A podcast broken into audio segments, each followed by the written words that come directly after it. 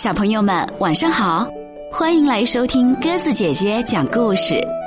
今天晚上我们要听到的这个故事，名字叫做《两只山羊》。呀呼！大山的南面和北面各有一个牧场，那里都生活着成群的山羊。周末，家住山南牧场的小山羊决定去郊游。他打点好行装，就朝山里进发了。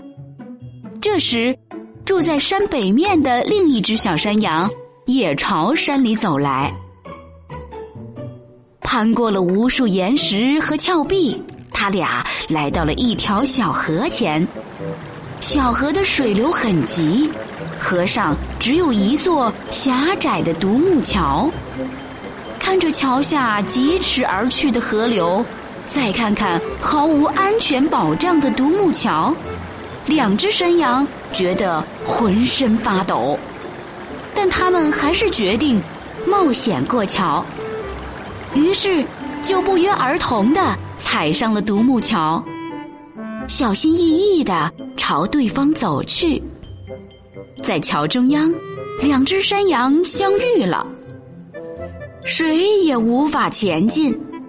他俩都很骄傲，谁也不愿退回去，于是就僵持在那里。后来，他俩就失去了耐心，想用羊角把对方顶回岸上。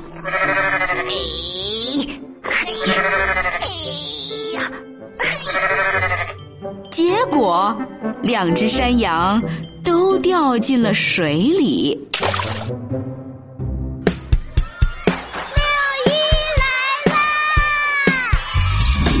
大朋友、小朋友们，儿童节快乐！我是鸽子姐姐。想想啊，自己都不知道什么时候都跨出了儿童这个阶段了，现在已经在为自己的将来打拼。看到那些幼时的玩具，好想再回到童年，好好去过一次儿童节。当然，我相信我们怀念的不只是儿童节，而是流逝的年少时光。欢迎小朋友的爸爸妈妈们微信搜索添加公众号“歌声 FM 汉语拼音”的全拼，就可以每天晚上听到及时更新的儿童故事哦。六一也让自己孩子一把吧。